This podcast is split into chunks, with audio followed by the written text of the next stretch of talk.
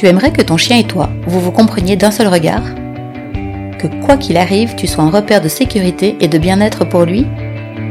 Qu'un geste discret suffise à lui faire comprendre ce que tu veux et surtout que lui ait envie d'y répondre? Que d'un simple coup d'œil, tu comprennes que ton chien a besoin d'aide ou bien juste ce dont il a envie? Tu te demandes s'il est vraiment possible de partager tout ça avec un chien? Eh bien, bonne nouvelle, je te réponds dans cet épisode. Bienvenue dans La Voix qui a du chien, le podcast de la pédagogie active de l'éducation canine.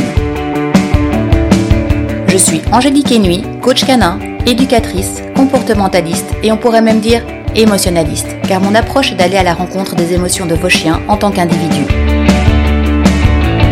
Ma mission est de vous aider à les comprendre, de vous accompagner sur le chemin de la création d'une relation respectueuse, bienveillante et complice.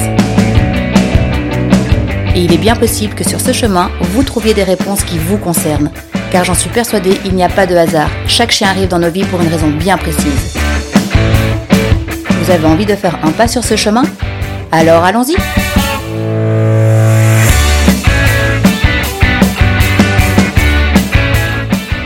Hello hello, j'espère que tu vas bien. Et avant de commencer cet épisode, je voulais te remercier remercier parce que ces dernières semaines, j'étais peut-être un peu bousculée dans tes croyances et dans tes certitudes. Au vu de quelques messages que j'ai reçus, je me rends compte que tu t'es mis aussi peut-être à douter pour certaines choses. Et pourtant, tu es toujours là. Tu partages mes épisodes et vous êtes de plus en plus nombreux à m'écouter. Pour tout ça, je te dis un énorme merci.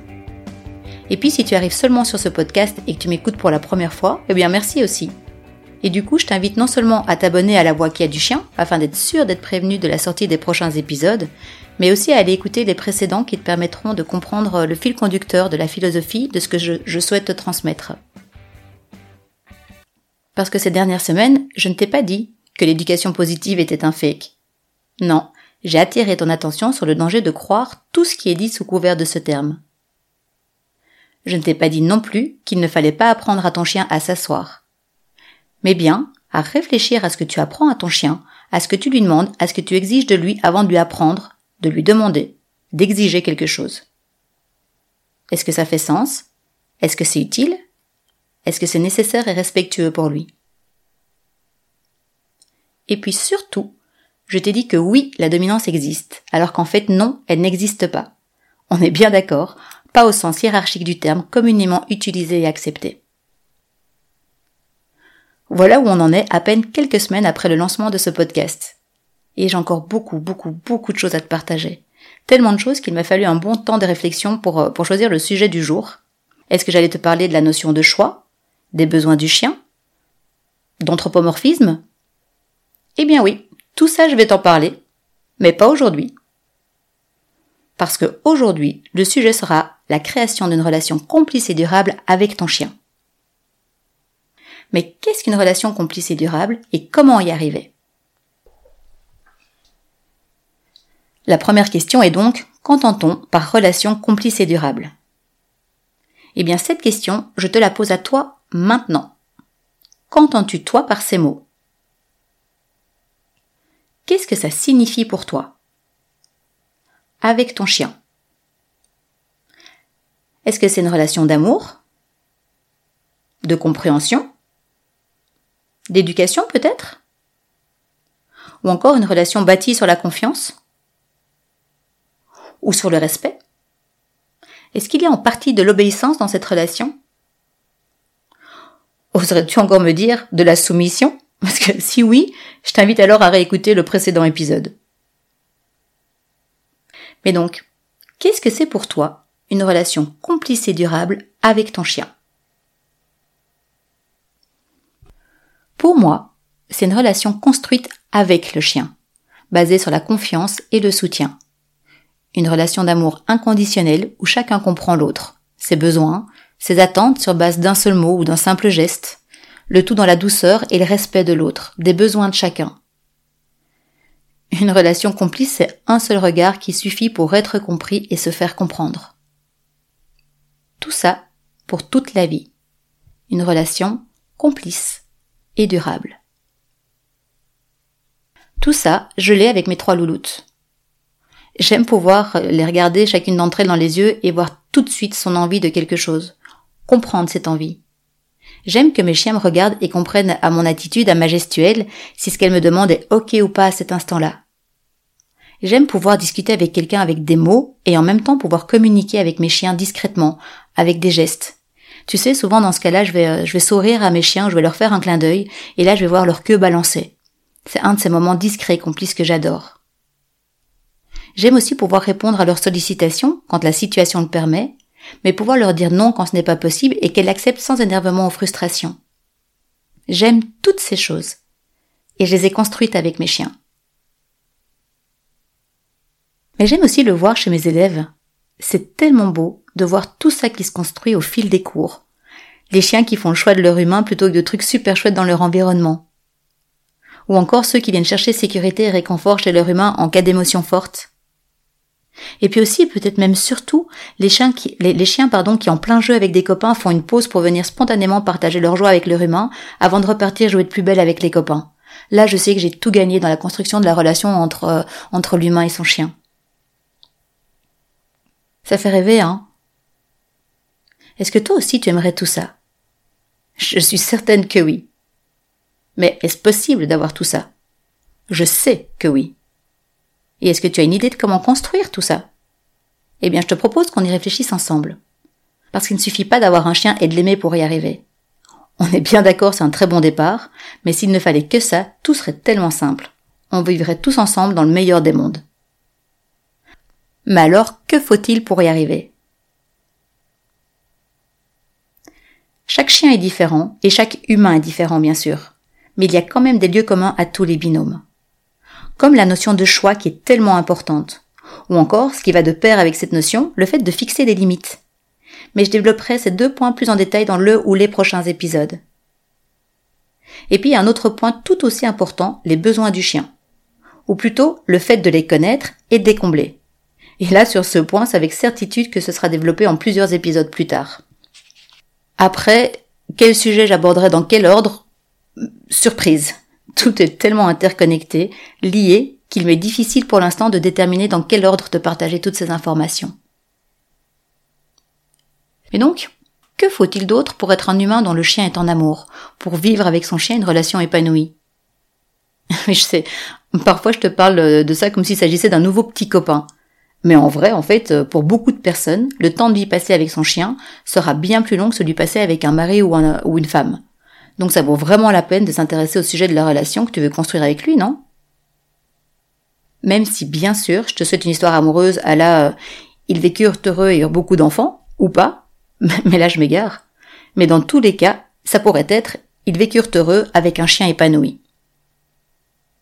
Et donc, en plus de la notion de choix, de fixer des limites et de combler les besoins, que faut-il d'autre d'après toi? Moi, je dirais déjà qu'il faut de la compréhension au travers de la connaissance. Il est tellement plus facile de faire preuve de bienveillance vis-à-vis de quelqu'un quand on sait pourquoi il réagit de telle ou telle façon, pourquoi il produit tel comportement. Par exemple, est-ce que ça t'est déjà arrivé de juger quelqu'un, disons de snob ou de hautain, au premier abord, et puis de te rendre compte qu'en fait c'était juste de la timidité? Ou encore d'avoir un avis sur une personne et puis d'apprendre qu'elle a vécu euh, un drame dans son passé qui fait qu'elle se comporte d'une façon que tu auras jugée bizarre au préalable et que finalement tu vis-à-vis de qui tu seras bien plus compatissant par exemple. On a tendance à juger, à être impatient, intolérant vis-à-vis de quelque chose qu'on ne connaît pas. J'ai un autre exemple personnel et canin, celui-là à te partager, euh, avec Zumba, ma chienne ancienne phobique vis-à-vis des humains et des chiens. C'est une chienne avec qui j'ai bossé comme une dingue tous les jours pour l'aider à devenir normal, entre guillemets, pour l'aider à gérer son stress et ses peurs. Au bout d'un an d'efforts sans aucune avancée ou presque, j'étais vraiment désespérée. Mais j'étais aussi souvent en colère sur ma chienne, j'en avais ras-le-bol, j'étais fatiguée de faire tous ces efforts et d'avoir l'impression que elle, elle n'en faisait pas. Et en fait, c'est juste que je ne la comprenais pas. À l'époque, j'étais pas formée pour accompagner un chien craintif et euh, au trauma. Et du coup, je ne connaissais pas les mécanismes de la peur. Je ne comprenais pas pourquoi ça ne fonctionnait pas. Aujourd'hui, quelques formations sur la peur plus tard, je comprends, et je suis bien plus tolérante, patiente et bienveillante vis-à-vis d'elle. Tu vois ce que je veux dire? Le fait d'apprendre à connaître ton chien en tant que chien, en tant qu'individu, te permettra de l'accompagner dans le respect et la bienveillance, qui sont deux autres points importants dans la création d'une belle relation avec lui. Puis, euh, être patient aussi, c'est important. Et pour ça, il est nécessaire, je trouve, de connaître, par exemple, les lois de l'apprentissage, la façon dont un chien apprend, se conditionne tout seul ou avec toi au quotidien, consciemment ou non. Il est important de savoir comment un chien apprend en fonction de son âge, de son vécu et de son profil. Une autre chose primordiale, c'est l'empathie. Faire preuve d'empathie vis-à-vis de son chien. De reconnaître qu'un chien a des émotions, que ces émotions guident ses comportements. Que les émotions peuvent aussi, souvent, être liées aux besoins qui sont comblés ou non. Et là, je te, te demande pas de faire preuve d'anthropomorphisme et d'imaginer que ton chien est jaloux de la chaîne de la voisine qui sort trois fois plus que lui. Non. Mais de te mettre parfois quelques secondes dans ses baskets pour voir le monde au travers de son prisme et de sa réalité. Et puis aussi, pour aider le chien à savoir comment se comporter, à être socialement adapté en fait, il est important de l'accompagner dans des bases d'éducation, ou plutôt d'apprentissage, et de les appliquer avec logique et rigueur.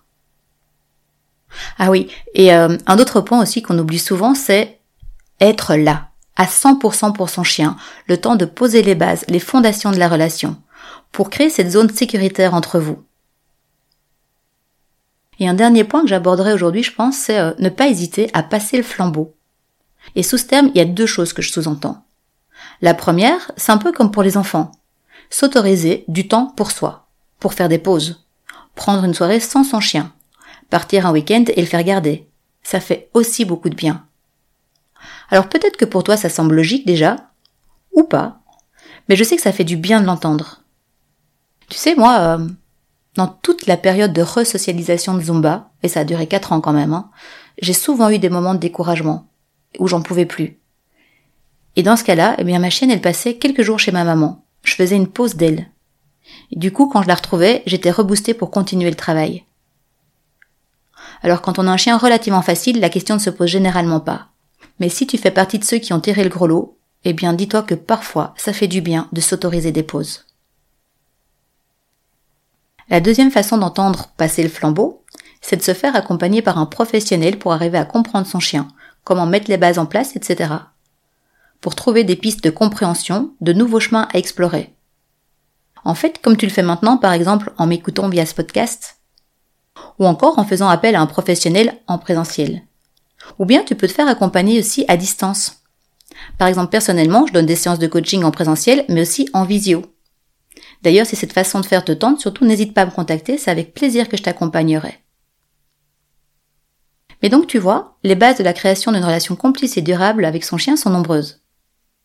On a vu en résumé aujourd'hui qu'il y a la compréhension de qui est ton chien, la connaissance de comment il fonctionne, le respect de qui il est, de ses besoins, mais aussi des tiens. L'accompagnement via l'éducation, les apprentissages, la fixation de limites, et puis aussi faire preuve de patience et d'empathie.